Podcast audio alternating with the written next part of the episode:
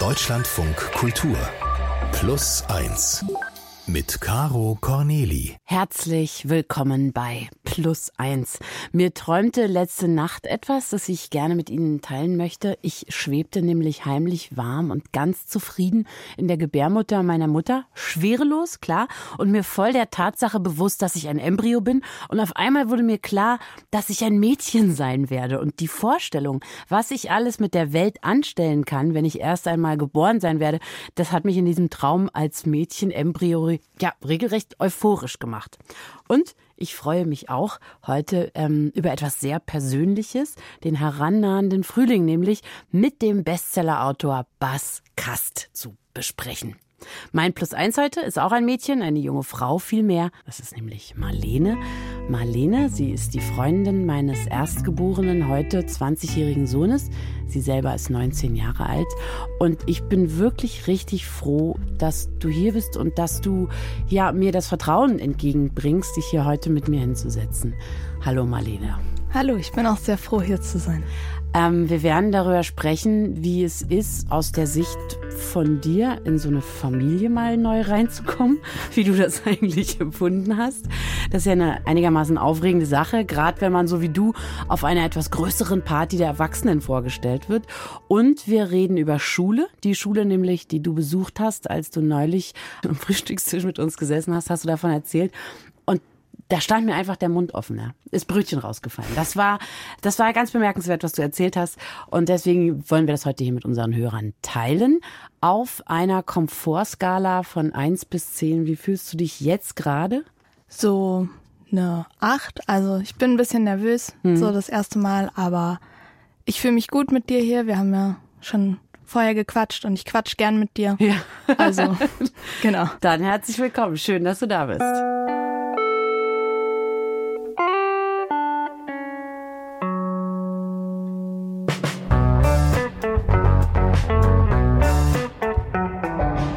Als du das erste Mal aufgetaucht bist, da war es nicht etwa so ein, ja, so ein Abendessen im kleineren Kreis, sondern du bist direkt auf einer größeren Erwachsenenparty zu uns gestoßen. Alle oder einige wussten, dass du kommst und waren auch so ein bisschen auch aufgeregt. Heute kommt seine Freundin, heute kommt seine Freundin.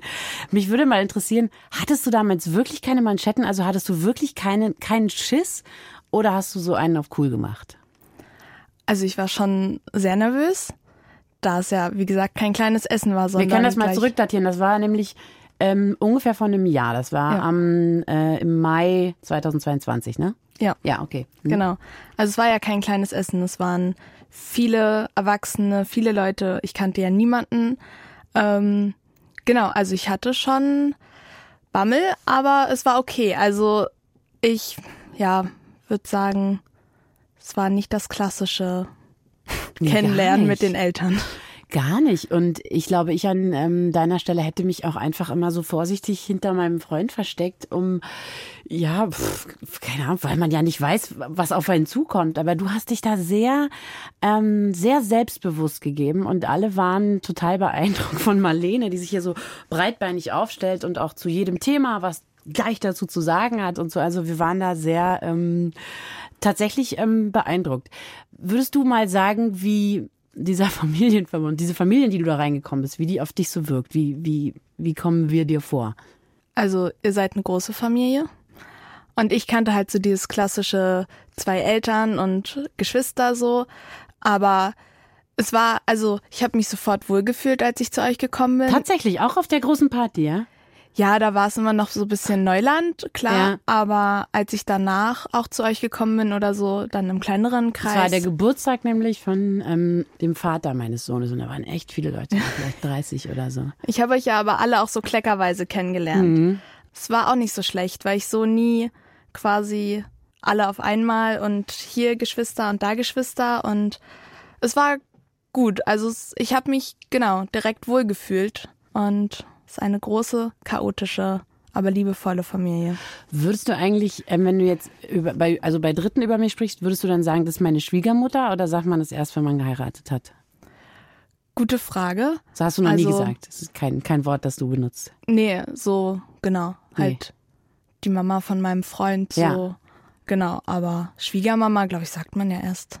Wenn man verheiratet ist, oder? Ich, weiß es auch nicht so genau. Ich glaube, ich habe das Wort vielleicht auch schon früher verwendet. Ich so als Elterngeneration stelle mir die Frage oft, wenn ihr dann so im Zimmer seid oder wenn ihr überhaupt da seid, wie viel wollt ihr jungen Dinge eigentlich von uns mitbekommen? Also wo braucht ihr uns und wo sind wir euch irgendwie so ein bisschen lästig als Eltern? Also wie viel Abstand und wie viel Nähe wollt ihr eigentlich mit uns haben?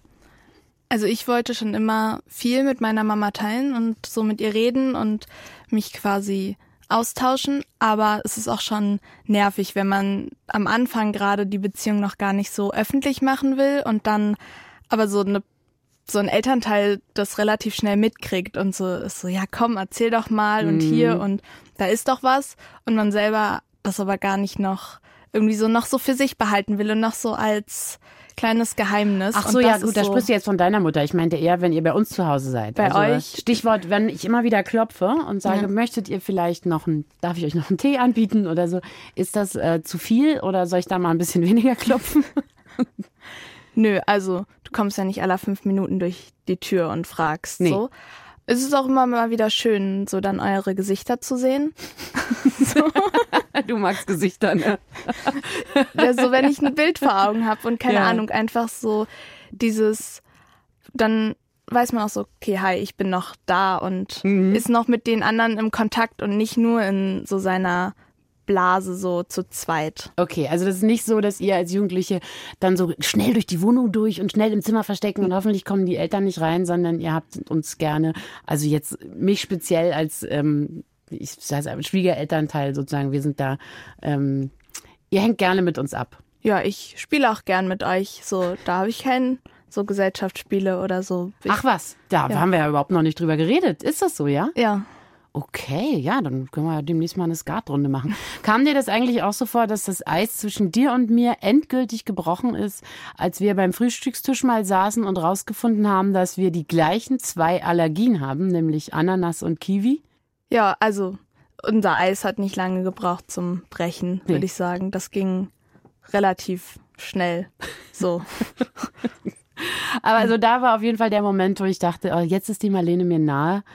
Ähm, weil ich zum Beispiel bis da zu dem Zeitpunkt gar nicht wusste, ob das wirklich eine Allergie ist. Hm. Ich habe nur mal gemerkt, wenn ich Ananas esse, kriege ich eine dicke Zunge. Und bei Kiwi ist es auch so. Ja. Aber ich habe das vielleicht nicht so ernst genommen. Dann hast du gesagt, doch, doch, ich bin gegen die zwei gleichen Dinge allergisch.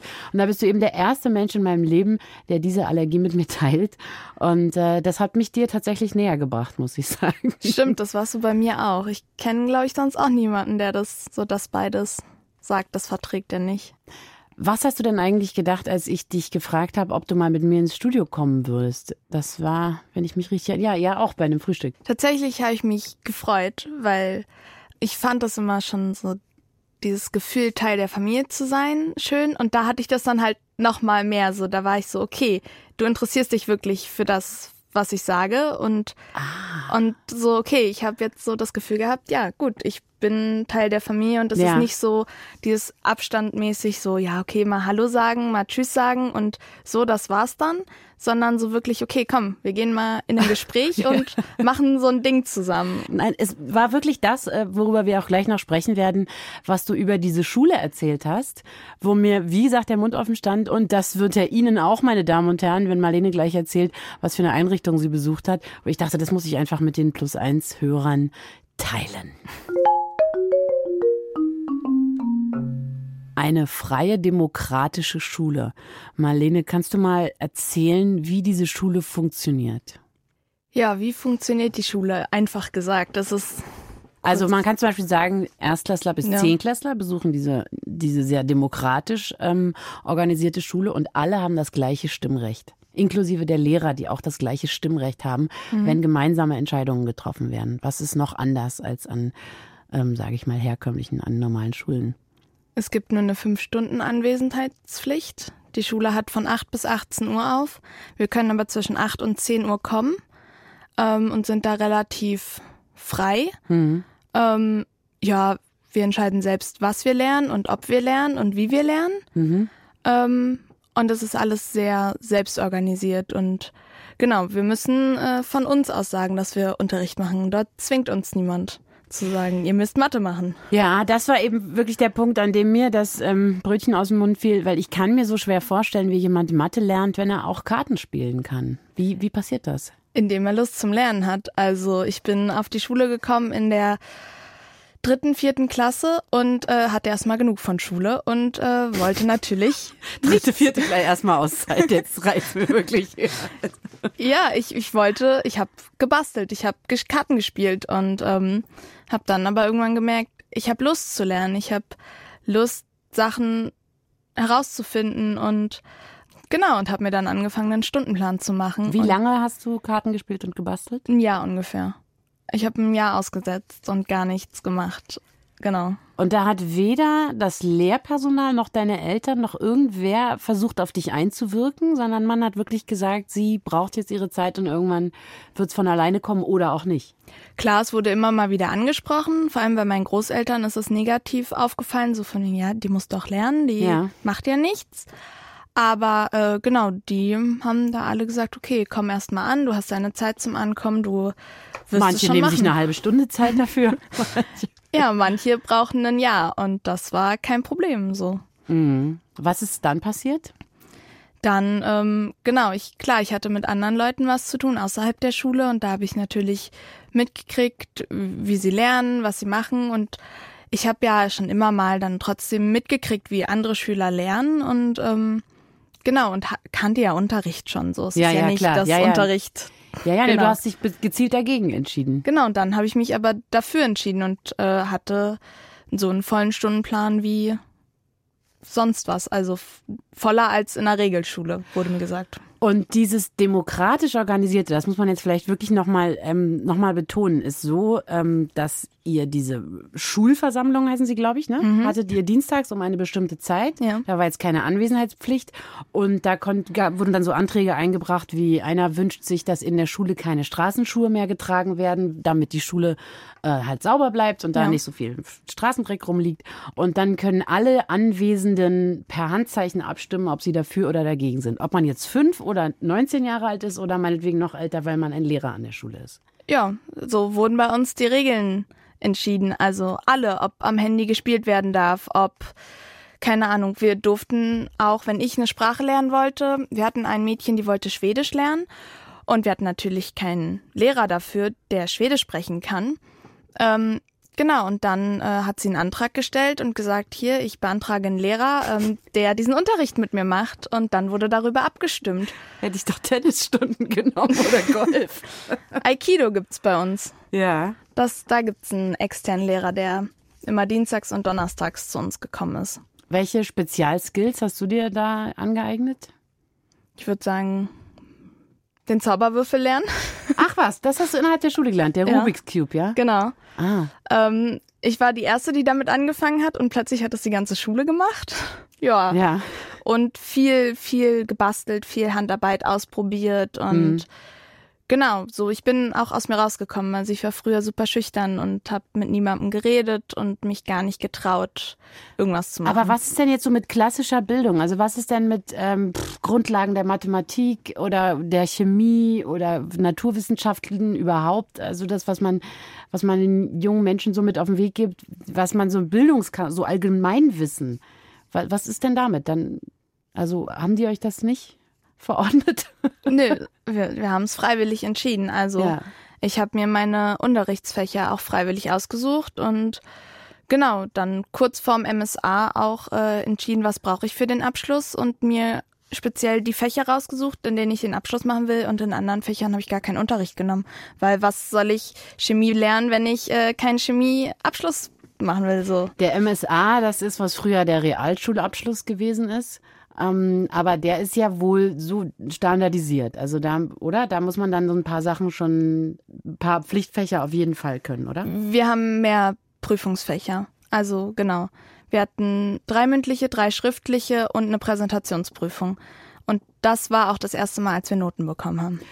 Ach, Noten, siehst du, das habe ich jetzt gar nicht gefragt. Die hattet ihr natürlich auch nicht. Nee, auch, wir haben auch nie Tests geschrieben oder so. Es war, also im MSA haben wir halt gesagt, okay, wir wollen Probe-MSA schreiben, aber das kam von uns aus, damit wir quasi diese Prüfungssituation schon mal quasi durchlebt haben, damit es nicht komplettes Neuland für uns ist.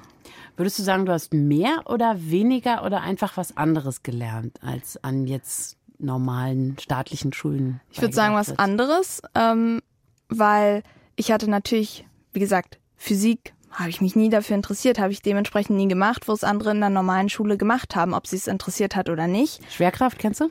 Schwer, Schwerkraft kenne ich. Gerade so. genau, aber ähm, andere Sachen halt, ja. mit Leuten zu kommunizieren, zu sagen, was man will und sich dafür auch quasi einzusetzen und äh, sich bemerkbar zu machen. Jetzt äh, klingt ja dieses sehr demokratische, was ihr da gelebt habt, also dass wirklich jeder über alles mitentscheiden darf. Für mich klingt das so ein bisschen nach einer Utopie, was ihr da praktiziert habt. Die Welt ist ja aber gar nicht so, wie ihr das an der Schule gelebt habt. Würdest du dir wünschen, die Welt wäre so? Und wie kommst du damit klar, dass die Welt nicht so ist? Klar würde ich mir wünschen, dass die Welt so ist, dass man über Probleme reden kann, dass mhm. man ähm, jeder frei entscheiden kann, was er machen möchte, was er nicht machen möchte. Aber ja, ist halt nicht so einfach umzusetzen. Ähm, genau, und mit der Realität, ich würde sagen, ich wurde durch die Schule gut gewappnet für die Realität, die außerhalb der Blase der Schule. Würdest du meine Enkelkinder, kleiner Schatz, würdest du deine Kinder auf so eine Schule auch schicken wollen? Es kommt, hängt von den Kindern ab. Also quasi, ob die Kinder diese Struktur brauchen, dieses Regeln und oder ob die damit klarkommen. Also ich kann das so jetzt gar nicht sagen. Ich würde das von den Kindern abhängig machen, mhm. aber ich würde auf jeden Fall es ausprobieren und wäre nicht abgeneigt dazu. Weil du, ähm, wir hatten auch gestern drüber gesprochen, dass es ähm, ein paar Leute gibt, für die diese Art von Schule vielleicht nicht funktioniert, weil sie ja. dann einfach beim Kartenspielen weiter träumen. Ja, es liegt auch oft an den Eltern, die sehr notenbasiert sind und sehr, du musst lernen und du musst lernen und dieses Kind entscheidet es dann nicht freiwillig. Mhm. Ähm, und das ist auch sehr schwierig. Also Eltern haben bei uns in der Schule nichts zu sagen. Die zahlen nur das Schulgeld und ähm, ja, dürfen sich dann zurücklehnen und es gibt auch keine Elterngespräche, wenn das Kind das nicht möchte. So, es, die Lehrer erzählen wirklich nur das, was erzählt werden darf und was für die Kinder okay ist. Weißt du, warum deine Eltern dich auf diese Schule geschickt haben? Oder warst du in diesen Prozess eingebunden? Ich war ja noch relativ jung, es ist meine dritte Schule.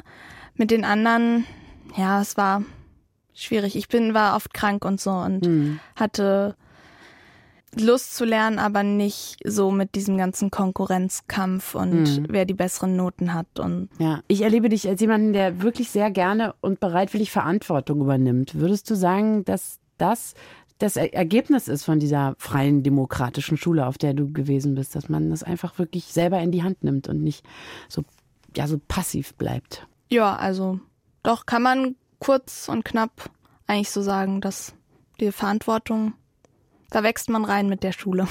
Fühlst du dich gut vorbereitet aufs Leben durch diese Schule? Ja, auf jeden Fall. Also ich glaube, wäre ich nicht auf der Schule, wäre ich immer noch schüchtern und äh, säße heute nicht hier. Du bist doch gar nicht mehr auf der Schule. Mittlerweile bist du doch in einer Ausbildung. Da sprichst du immer so in der, in, der, in der Gegenwart, aber du hast die Schule doch schon längst verlassen. Ja, aber die Schule hat mich ja zu dem gemacht, wer ich jetzt bin. Und es war wie eine zweite Familie, wo ich mich wohlgefühlt habe und entfalten konnte.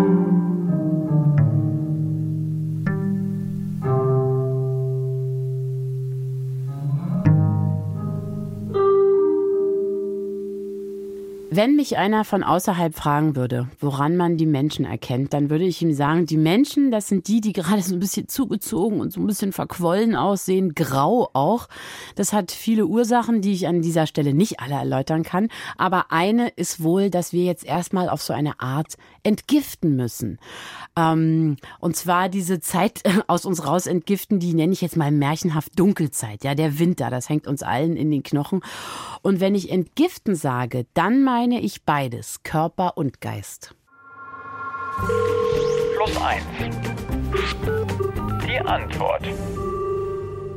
Ich begrüße sehr herzlich den Bestsellerautor Bas Kast bei Plus eins. Hallo, schön, dass Sie da sind. Ja, hallo, schön da zu sein. Sie haben äh, sowohl das Buch, den Bestseller Der Ernährungskompass, als auch äh, das gerade erschienene Buch Kompass für die Seele geschrieben. Und deswegen sind Sie nämlich der richtige Mann ähm, für die Frage, wie kriegen wir eigentlich den Winter aus uns raus? Fangen wir vielleicht mal mit der Seele an. Ja, ich habe das Gefühl, viele Menschen tragen gerade so eine tonnenschwere Last von Ängstlichkeit und Besorgnis mit sich rum. Und es gibt ja auch Denkmuster, die sind so anhänglich wie Gänschen, wie ein Gänschen, das uns für seine Mama hält.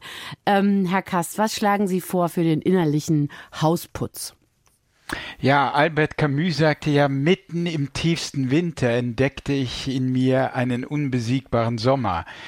Also es gibt ja schon so Regionen tief in unserer Psyche, die irgendwie stabil sind, die irgendwie ja diesen Sommer repräsentieren, den man also auch mitten im Winter äh, finden kann. Aber ich, ich, glaube, Sie meinen es etwas buchstäblicher, ja? Also ähm, Sie meinen wirklich buchstäblich den Frühling? Nee, nicht unbedingt, nicht unbedingt. Also ich rede tatsächlich, das, was Albert Camus da gesagt hat, das kommt mir schon sehr, ähm, das kommt mir sehr entgegen. Wie hat er das ja. denn gemacht? Den Sommer in sich ne, gefunden. Wie, wie, er das gemacht hat, ja. weiß ich gar nicht. ähm, in, aber äh, ich, äh, ich weiß, wie ich es äh, gemacht habe und äh, bei mir bestanden die, äh, die Strategien aus sehr viel vielfältigen Methoden, also aus einem ganzen Werkzeugkoffer, wenn man so will.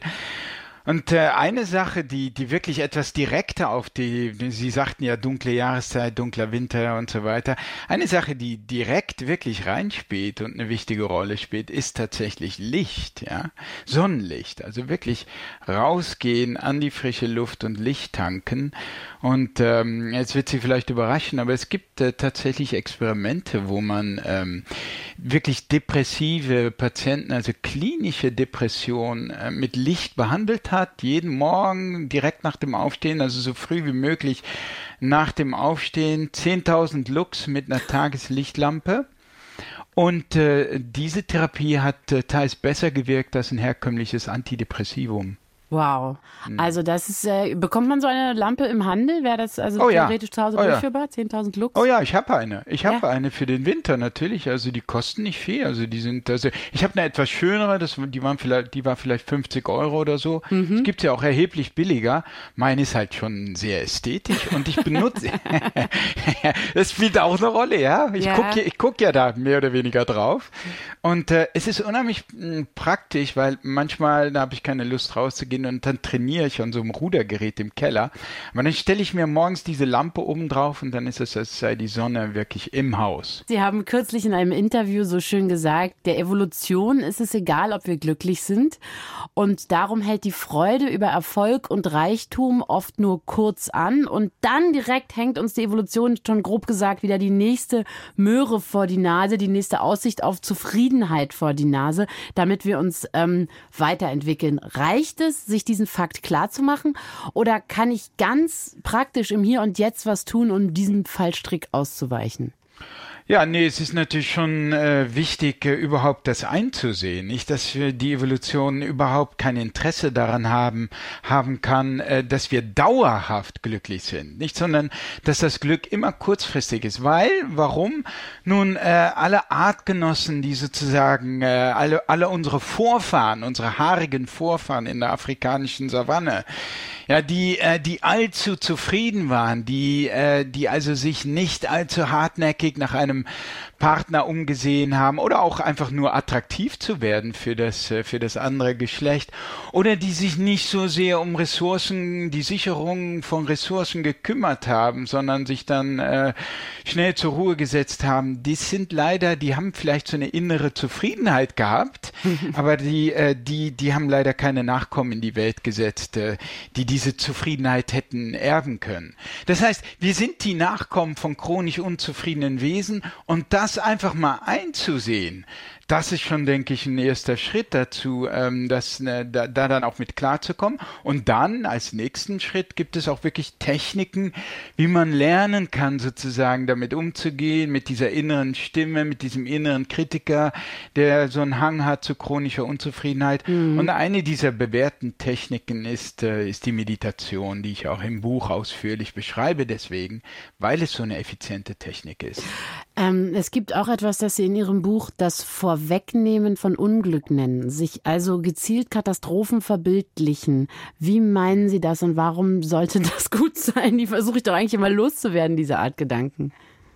Ja gut, ich, äh, ich würde das auch nicht empfehlen, wenn Sie akut unter einer Depression leiden oder nachts um drei Uhr, wenn Sie nicht schlafen können, dass Sie sich dann anfangen, noch, noch eigens Sorgen auszumalen. Aber tatsächlich ist das eine Strategie, die zurückgeht auf die alten Stoiker, also Philosophen, äh, besonders Seneca. in ja Seneca, Epiktet, Marc Aurel. Also und das zeigt, auch die haben schon, also es ist diese Unzufriedenheit ist nichts Neues, es äh, zeigt einmal mehr, etwas, womit schon die alten Philosophen äh, auch in, in unserer Kultur, nicht nur im, Buddhi im Buddhismus, zu kämpfen hatten. Und in der Tat, ein, ein Rat war, sich sozusagen Unglück vorwegzunehmen, ähm, Prämeditatio malorum.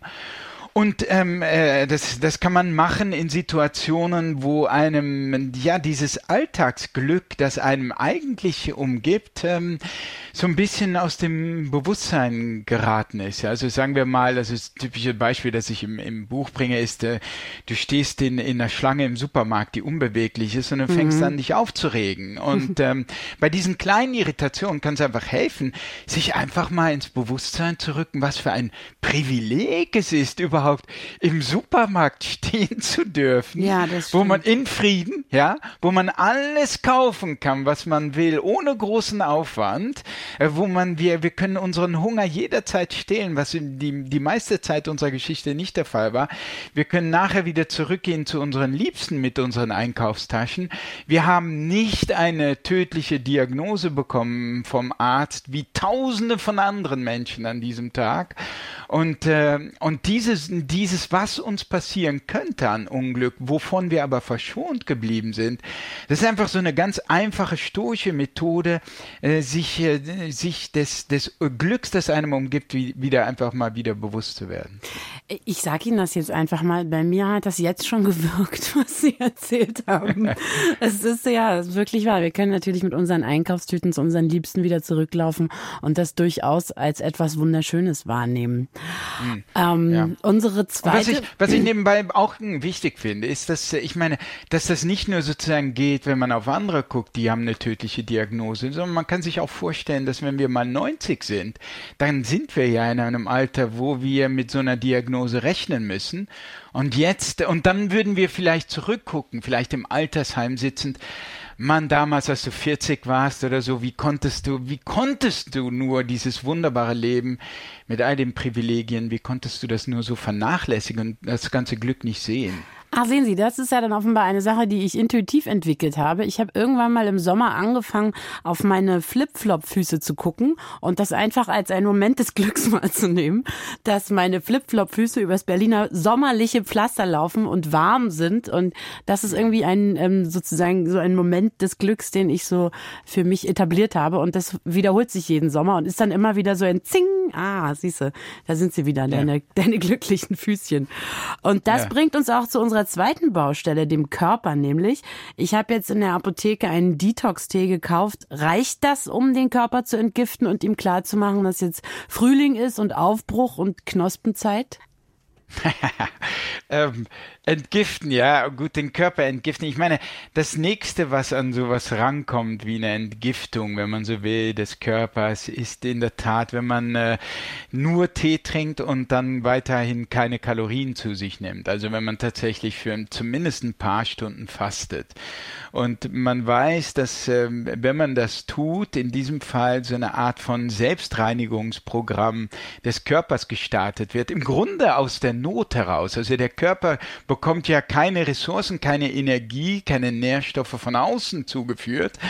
Also er fängt im Grunde an, in dieser Not äh, die das, was so an Müll noch so herumliegt, äh, zu recyceln regelrecht. Und dabei wird im Grunde der Körper aufgeräumt, weil Alterungsprozess und Alterung heißt, dass sich immer mehr Müll so in und an den Zellen anlagert und äh, dadurch die Zellen immer weniger gut funktionieren. Und es ist also unheimlich heilsam, wenn dieser Müll, der da angelagert ist, irgendwann einmal so ein bisschen abgebaut wird. Und das passiert in Fastenzeiten. Das passiert in Fastenzeiten. Sie haben jetzt von ein paar Stunden gesprochen, aber wenn ich wirklich an diese ganz verschlackten Zellen ran will, dann müssen es schon drei oder vier Tage sein, oder? Ja, gut, das ist natürlich in der Tat, wenn man das ein, zwei Mal im Jahr machen kann, ja, wer das, äh, wer das hinbekommt, ist das, denke ich, eine gute Sache, ja. Also ich, ich meine, die meisten finden das sehr, sehr schwer und es ist, es ist auch hart.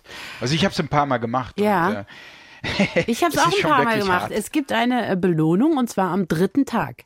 Also so habe ich das immer erlebt. Der erste Tag Wirklich? ist wahnsinnig schwer ja. und am zweiten Tag denkt man, man kann gar nicht aufstehen, weil man keine Kraft mehr hat. Und am dritten Tag ist womöglich diese, ist vielleicht ein bisschen was von dem Gift schon weg oder das weiß ich nicht so ganz genau.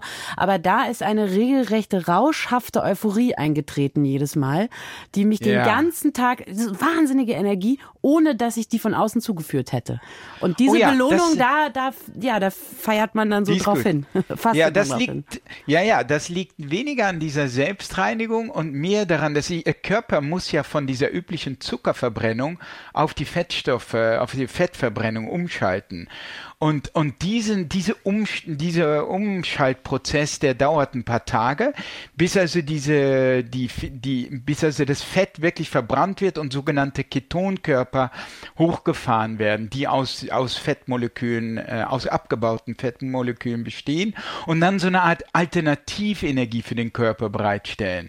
Und da dies so zwei, drei Tage dauert, bis diese Ketonkörper wirklich hochgefahren sind, äh, ist das vermutlich der Effekt, dass da so wirklich wirklich der, der energetische Umschaltprozess gesessen hat bei Ihnen. Ähm, ach so, okay, das ist dann von Mensch zu Mensch vielleicht ein bisschen variiert das, aber irgendwann, das kann ich Ihnen an dieser Stelle versprechen, liebe Plus 1 HörerInnen, irgendwann passiert das, dass man dann gute Laune kriegt, wenn man lange genug durchhält.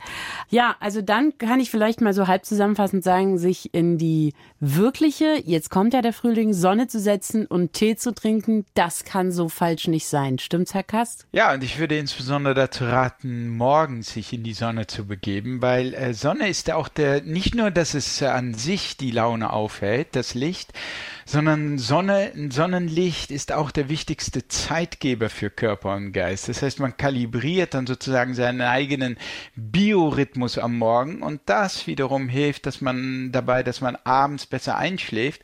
Und der Schlaf ist natürlich somit das Wichtigste für, für die gute Stimmung überhaupt.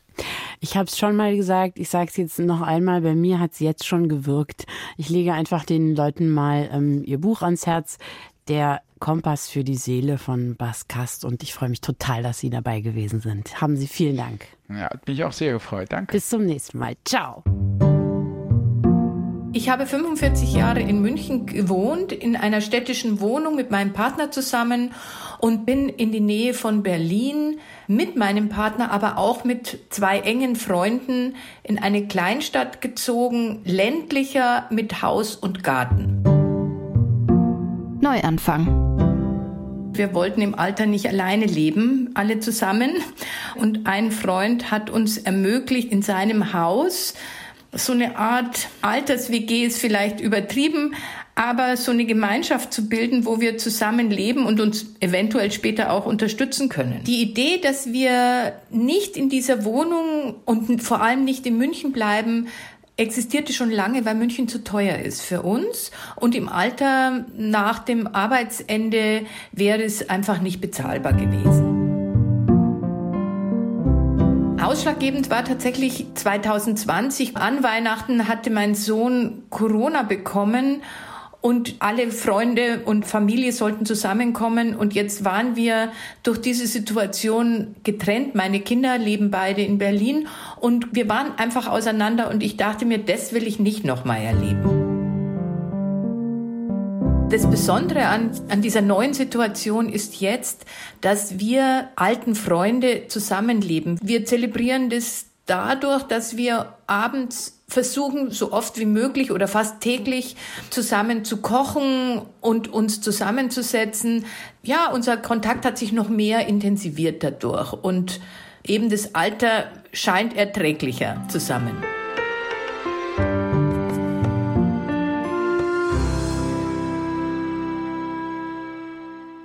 Neben mir im Studio sitzt immer noch Marlene. Also wir haben vorhin über die Schule gesprochen, auf die du gegangen bist, die du auch immer noch als deine Schule und deine, deine Gruppe empfindest. Mittlerweile machst du eine Ausbildung. Das ist dann jetzt wieder eine, ich mache mal Gänsefüßchen, normale Ausbildung. Das heißt, du musst wieder zurück in so ein System, an das du eigentlich gar nicht mehr so richtig gewöhnt bist. Was für eine Ausbildung ist das und wie gut funktioniert das für dich? Gibt es ein Zurück in das System, woran ich nicht gewöhnt bin?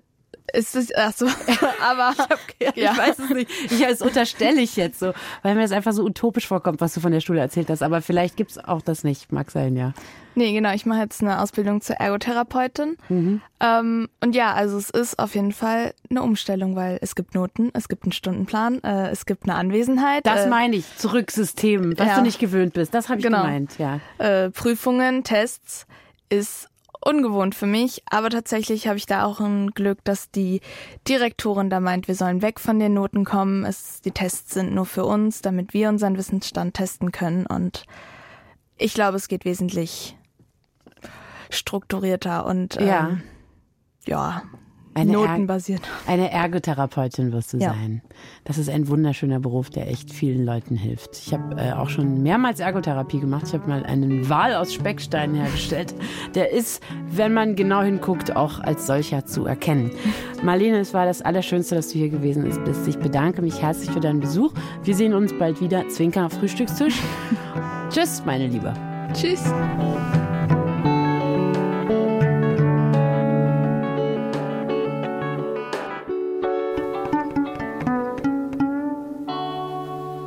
Was? Schon wieder vorbei, der Plus 1 Podcast? Bitte begleiten Sie mich rüber zur zweiten Folge unserem Geschichten Plus 1 Podcast, in der wir Stefan kennenlernen, der Priester ist, sich aber trotzdem in eine Frau verliebt hat. Es hat dann niemand mehr Stopp gesagt irgendwann und einfach waren wir ein Paar. Doppelleben, sagen wir mal so 2017, ich würde mal sagen, auf jeden Fall über zehn Jahre. Auf Wiedersehen, machen Sie es gut.